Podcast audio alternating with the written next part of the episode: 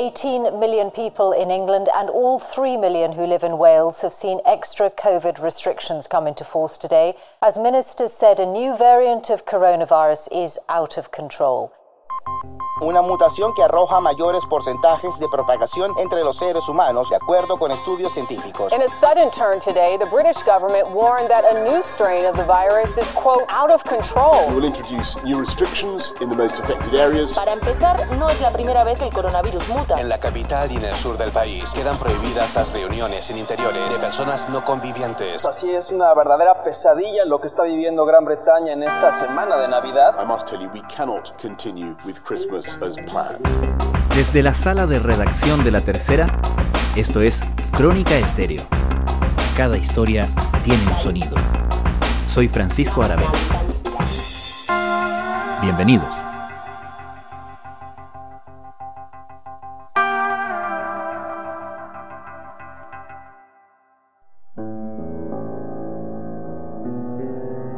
Desde que se detectó por primera vez en humanos, hace prácticamente un año, el coronavirus SARS-CoV-2 ha mutado miles de veces. Pero una de esas variedades tiene ahora al mundo en tensión, mirando principalmente hacia el Reino Unido. Descubierta desde septiembre de 2020 en un paciente, ahora se contabilizan unos 36.000 casos de esta mutación en esa jurisdicción.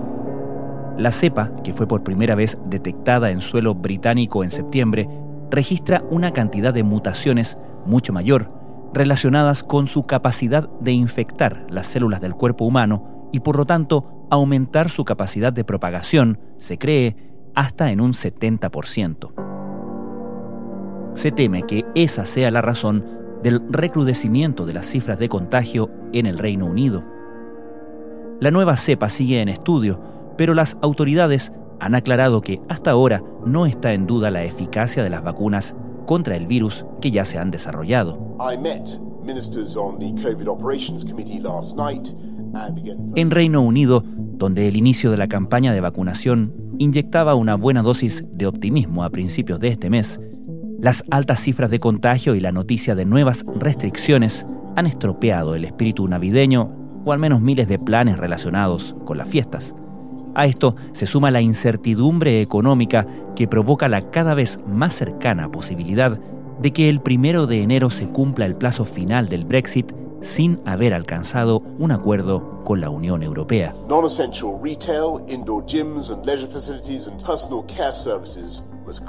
El gobierno de Boris Johnson, que hasta la semana pasada había descartado establecer medidas restrictivas que interfirieran con los planes navideños de los británicos, se enfrenta ahora a una tormenta perfecta y de paso recibe una lección sobre la comunicación de las expectativas a la ciudadanía.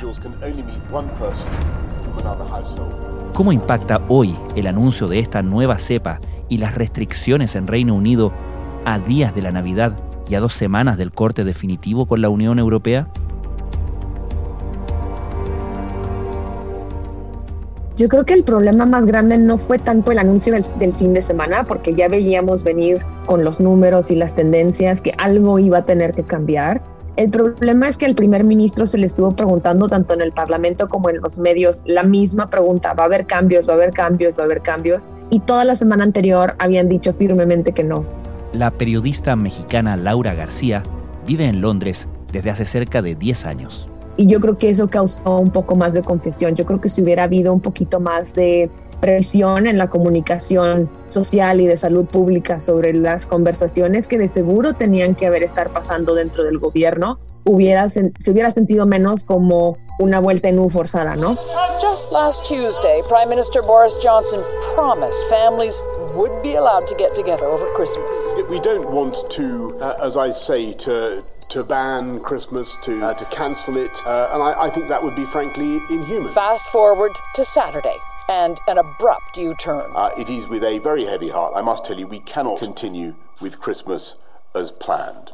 Y yo creo que ya lo veíamos venir. Yo creo que todo lo que está pasando no solo dentro de este país, sino también fuera, y se complica 30 mil veces más con el Brexit, pero para mucha gente sí fue un cambio total pocos días antes de la Navidad de lo que pueden hacer. Yo tengo muchos amigos, por ejemplo, que justo iban, porque para muchos el último día laboral fue el viernes, el lunes, este, hoy, iban a subirse en un avión para irse a sus casas a Irlanda, a España, a Hungría, a Francia. Tenemos una población europea muy importante que ya no los dejaron subirse a sus aviones. Entonces te cambia, te cambia muchísimo los planes. Em, mucha gente corriendo al supermercado para comprar comida, porque obvio si estás pensando que te vas a ir a comer la comida de tus papás por una semana, ya no compras para que no se te perder en el refri. Muchas familias que se van a quedar con mucha comida que no van a poder compartir. Hay distintos esfuerzos. Los londinenses intentaban hacer sus últimas compras antes de que a medianoche entraran en vigor las nuevas restricciones. Muchos deberán cancelar sus planes de Navidad. En, Londres y en el sureste en particular, donde son más fuertes las restricciones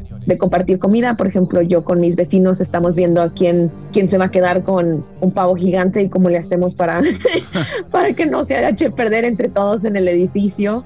Pero pero sí se sintió como un cambio muy fuerte al final de un año muy difícil y encima de todo lo demás. En la capital y en el sur del país quedan prohibidas las reuniones en interiores de personas no convivientes y los viajes desde áreas en confinamiento domiciliario. Ahora, estas preguntas que se le hacían insistentemente al primer ministro sobre la posibilidad de que hubiera cambios en las políticas eh, y que él descartó hasta este fin de semana, estaban basadas, me imagino, que en los números, ¿no? Pero cuando el primer ministro da a conocer esta medida el fin de semana, lo hace después de una reunión de emergencia que tiene con, las, eh, con los expertos y las autoridades de salud, citando el peligro de esta nueva cepa, de esta nueva variante del coronavirus SARS-CoV-2. ¿Eso efectivamente fue una mm, información nueva en el sistema o se hablaba antes de esta variación del coronavirus? Aprendimos de esta nueva cepa presente en el Reino Unido hace más o menos una semana. Entonces ya llevábamos un poquito más tiempo y eso es nosotros el público, ¿no? Los científicos llevaban obviamente más tiempo observándola. Una nueva variedad del coronavirus identificada aquí en el sur de Inglaterra está generando alarma en todo el mundo. Desde que las autoridades británicas la dieron a conocer, numerosos países han cancelado los vuelos. No somos el único país donde se han observado mutaciones del virus de esta manera. Ya habíamos visto una mutación muy similar a la cepa de la que estamos hablando en el Reino Unido en Sudáfrica de septiembre y ha habido otras mutaciones en distintos países. Este país, el Reino Unido, tiene una de las capacidades científicas más fuertes y más rápidas, entonces de cierta manera detectar más rápido los científicos. Ahora que nosotros como el público nos hayamos enterado hace una semana de que existe esta cepa, hay que hacer como que la ingeniería a la inversa, ¿no? De seguro los científicos ya la tenían vista o estaban alerta un, un poquito antes. Los gobiernos de Inglaterra y Escocia impusieron una nueva y estricta cuarentena que afecta a millones de personas en medio de las fechas navideñas. ¿Qué vemos ahorita? No es muy fácil ver todo con retrospectiva y decir, ah, es que lo hubieras visto en el momento. Cuando tuvimos nuestro confinamiento número dos en noviembre, donde se deberían de empezar a ver un cambio en los números de este virus. Decisión que tomó el gobierno británico de permitir o relajar las, las reglas por cinco días en Navidad, la tomaron a finales de octubre, principios de noviembre, y nunca con la condición de y vamos a revisar cada dos semanas a ver si esto sigue siendo el plan. Y en parte es el te vendo como gobierno la Navidad como regalo después de, un, mm. año súper difícil y, y no podemos dejar eso de lado pero también esa decisión te tomó muy, muy temprano, se tomó muy temprano y como garantía, en vez de decir, este es el plan, ojalá si seguimos todas las reglas, ese va a seguir siendo el plan, pero tenemos que seguir checando los números, ¿no? Laura, la vez pasada que hablamos a principios de mes eh, fue cuando comenzó el proceso de vacunación en Reino Unido y te quería preguntar qué ha pasado desde entonces en términos de el ánimo de los británicos, cómo la noticia y el inicio del proceso de vacunación impacta o impactó, eh, no sé si se, puede percibir en eh, la actitud de los británicos, por ejemplo, respecto del optimismo o pesimismo frente a lo que viene, eh, las propias medidas de autocuidado, y en ese sentido, cómo llega esta noticia, no sé si cae como un balde de agua fría o una señal de que todavía no se da vuelta a la esquina, como se dice. Sí, claro, yo creo que de hecho las vacunas y el proceso de vacunación iba muy bien, bueno, sigue muy bien, ¿no? Pero en, cuestión de cómo iba cambiando el, la actitud de la gente en este país. al final de la semana pasada sobrepasábamos las 350 mil personas que habían empezado su proceso de vacunación, porque hay que acordarnos que son dos dosis. Entonces los números iban muy bien, la distribución no había habido ningún problema. Hay muchísima gente que está empezando a recibir las cartas donde les están ofreciendo la oportunidad de ir a vacunarse, pero es, este, este anuncio cambió todo. Yo creo que también es por el significado de, de la Navidad en este país, que aunque no son un país católico, sí son un país cristiano o protestante o culturalmente la mayoría de la gente celebra mucho la Navidad o le ponen mucha importancia. Así es una verdadera pesadilla lo que está viviendo Gran Bretaña en esta semana de Navidad. Esta nueva cepa del SARS-CoV-2 que parece haber comenzado aquí, como decías, está causando verdaderos estragos. Cabe mencionar que no es la única fiesta que se ha tenido que cancelar de cierta manera por el coronavirus. A principios de año, 24 horas antes de que empezaran las celebraciones de Eid, que es el festival musulmán, el gobierno cerró un par de ciudades con proporciones muy altas de musulmanes y dijo, no se ven hmm. nadie. Y lo mismo pasó con distintas este, celebraciones judías. Entonces no es, obviamente los, las proporciones de cantidades de gente son diferentes, ¿no? Pero no es la primera vez que alguna una comunidad tiene que dejar de lado sus fiestas. Y yo creo que cambió el sentimiento de la nación. Íbamos bien, y esto porque fue última hora, ese es, la, ese es el problema. Y hay muchísimas encuestas que muestran que la gente está de acuerdo con las medidas, entienden porque son importantes, ven los números y dicen, no, está bien, estamos completamente de acuerdo. Lo que no nos gusta es cómo se ha manejado la situación. Si nos hubieras dicho desde octubre, la, la Navidad no está garantizada hasta el último momento, todos planeamos diferente. El problema fue que también cuando se comunicaron las reglas de, lo que iba a Navidad, lo hicieron de una manera súper abierta a distintas interpretaciones.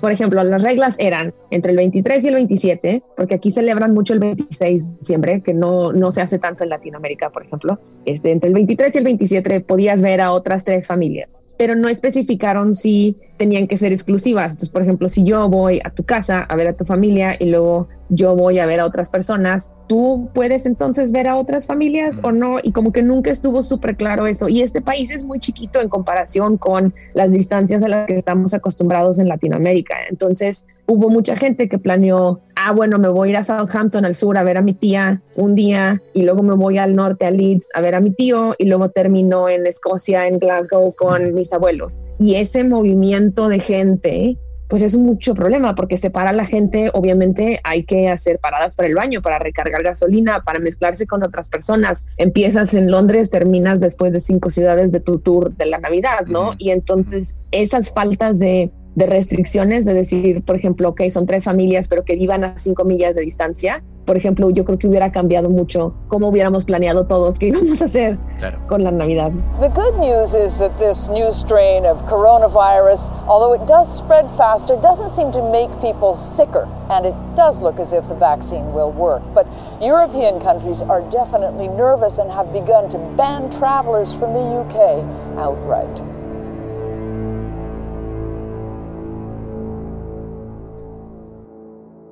Es interesante mm, lo que sucede en relación a el tema ineludible que mencionaste hace unos minutos del Brexit, ¿no? Porque en reacción a estas medidas tomadas o este anuncio de esta nueva cepa y, las medidas tomadas por el gobierno británico, la Unión Europea en la práctica cortó su, desvinculó al Reino Unido, cortó los vuelos, cortó todas las conexiones, etcétera, que es un poco lo que va a pasar comercialmente a partir del, primero de enero con el Brexit, en circunstancias en que todavía se está tratando de buscar un acuerdo para que ese corte no sea tan violento, tan radical. ¿Cómo se, se relacionan las dos cosas para los británicos? Esto de de repente verse desvinculados. Pues es que el, beneficio y el peligro de ser una isla, ¿no? Puede ser independiente, pero de la misma manera todo el mundo se voltea y, y se acabó tu fiesta. Yo creo que nos está tocando ver un mini ensayo de lo que podría ser un Brexit muy duro, porque como mencionas, no solo se han parado los vuelos comerciales y de personas, sino por ejemplo el puerto de Calais en Francia no está dejando ni que entren ni que salgan los contenedores de bienes y productos, o sea, ni siquiera es solo personas, es también el comercio que está completamente parado en una de las semanas con más tráfico del año, donde hay cadenas de suministro just in time esperando algo que venga de Bélgica para ponerlo en, en el pavo. Nos está tocando ver un mini ensayo de lo que podría ser un Brexit y lo bien organizados que para hacer ese corte de ser necesario. También mostrando lo mal preparados están los ingleses o lo mucho que tienen que reaccionar de última hora y el impacto que puede tener en en las áreas específicas donde tenemos comercio directo, por ejemplo, donde vivo yo, el sureste de Londres, hay camiones estacionados por millas, kilómetros y kilómetros y kilómetros, y los tienen estacionados a las orillas de ambos lados de la carretera y los carros siguen moviéndose en medio y a ver, y llegan más, ¿no? Y están llegando más y se van formando en la fila. ¿Y dónde van a pasar la noche esos traileros? Algunas empresas británicas se encuentran al borde del colapso debido a los efectos del coronavirus y a la incertidumbre sobre un Brexit sin acuerdo. Los empresarios consideran que sus negocios podrían haber sobrevivido a cualquier daño causado por un Brexit duro, pero con la pandemia sin control, su futuro es sombrío. ¿Cómo les das opciones de que se bañen, de que puedan comer? Hay mucha gente que le está pasando lo mismo, pero al revés, que están atorados en Francia, que venían de regreso con su tráiler a pasar la Navidad con su familia y ya no les va a tocar. Y sería lo mismo con el Brexit, no porque cortarían el flujo de comercio, sino porque en el momento en el que pones procesos burocráticos de tener que firmar papeles de importación y exportación, de tener que pagar aranceles, se alarga el proceso, ¿no? Ahorita a mí me toma literal 10 segundos cruzar de, bueno, no ahorita, pero si estuviera abiertas las fronteras, me tomaría 10 segundos literal cruzar de Inglaterra a Francia. Pero si tienes que pararte, pagar aranceles, que chequen lo que trae tu tráiler, que hayas este, llenado todas las formas, en vez de que se muevan 3.000 trailers por hora o lo que sea que es la, eh, eh, el flujo de movimiento, pues vas parando y haciendo muchísimo tráfico, ¿no? Todavía no sabemos lo que implicaría que no se llegara a un acuerdo. No sabemos qué documentos necesitamos, cuáles serán los términos aduaneros, si contaremos con carnes, no tenemos ni idea. Y la gran tragedia es que la Unión Europea le extendió a este país la opción por ahí de julio de alargar el proceso de transición. Le dijeron al, gobierno de este país, oye, mira, estamos todos bien ocupados con la pandemia, no es culpa de nadie, te parece si extendemos el proceso de transición nada más para darnos más tiempo, para que podamos tipo luchar en dos frentes al mismo tiempo. Y el gobierno de este país, por razones políticas, porque no podía verse a extender más este proceso, rechazó la oferta. Entonces estamos en, para, para hacer referencia a Gabriel García Márquez, esta es crónica de una muerte anunciada. La Unión Europea y el Reino Unido siguen sin alcanzar un acuerdo post-Brexit. El Parlamento Europeo había dado hasta la medianoche de este domingo para ello, pudiendo así contar con el tiempo necesario para poder analizarlo antes de su ratificación. Sin embargo, ambas partes han optado por alargar las negociaciones antes de que la ruptura se haga efectiva el 1 de enero. Va a ser sin duda un eh, enero interesante en Reino Unido. Desgraciadamente yo creo que tienes razón, sí. Y mi corazón está con las familias que están afectadas de manera directa la gente que esta Navidad no va a poder estar con sus seres queridos que no han visto en meses y la gente que sigue perdiendo familiares y seres queridos al, coronavirus, no todos. Entonces, pues ojalá, ojalá mejore todo un poquito para el 2021, pero yo creo que nos va a tocar, nos va a tocar un enero muy duro por el Brexit y por las consecuencias de la gente que de todos modos se va a mover en Navidad y luego ya vamos a ir viendo. Laura García, muchísimas gracias. Hombre, de qué, un abrazo.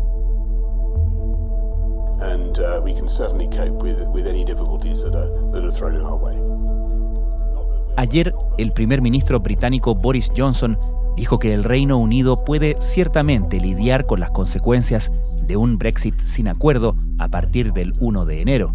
Eso sí, aclaró, siguen trabajando para cerrar uno. Not that we, well, not that we don't want a deal, but the WTO terms would be entirely satisfactory. And prosper mightily remains an extremely good description of life after uh, January the 1st, either way.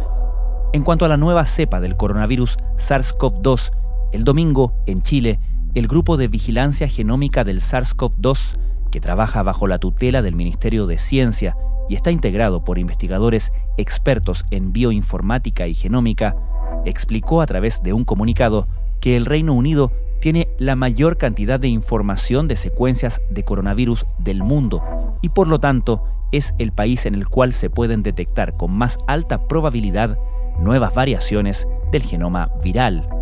Debido a lo anterior, concluye el comunicado, no es posible establecer con seguridad que la variante B117 no esté en otras naciones.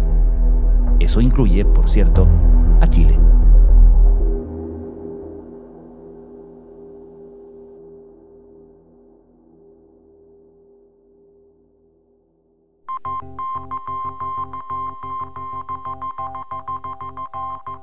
Crónica Estéreo es un podcast de la tercera. La producción es de Rodrigo Álvarez y la edición de quien les habla, Francisco Aravena. La postproducción de audio es de Michel Poblete. Nuestro tema principal es Hawaiian Silky de Sola Rosa, gentileza de Way Up Records. Nos encontramos pronto en una nueva edición de Crónica Estéreo.